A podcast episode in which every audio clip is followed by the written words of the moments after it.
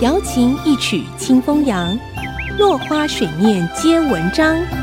刘炯朗校长邀您共享读书之乐。这里是爱惜之音 FM 九七点五，欢迎收听《落花水面皆文章》，我是刘炯朗。今天我们讲第二、三、四轮资金。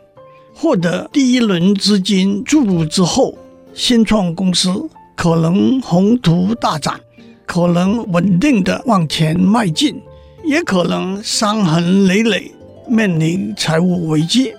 无论如何，注入新的资金往往是必要的，也就是所谓的第二轮资金募集。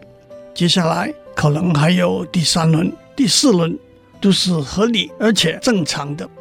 站在风险投资人的立场，不愿意在第一轮就投入大量资金，而是先观察该公司的逐步发展，逐步做决定。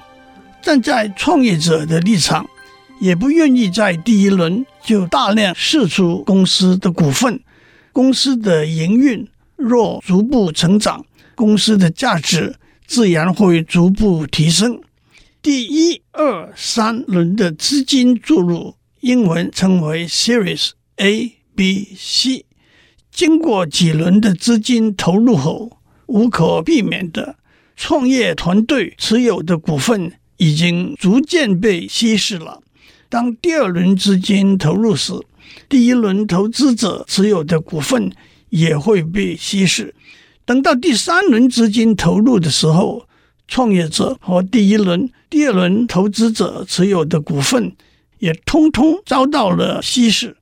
虽然无法找到可靠的统计数据，但是美国创业和创投界流传着一个悲观的估计是：风险投资基金投入的公司里头有四分之三血本无归，连原先的投资都无法归还。比较乐观的估计。是十家公司里头有三四家血本无归，三四家打平，只有一两家可以让风险投资基金赚大钱。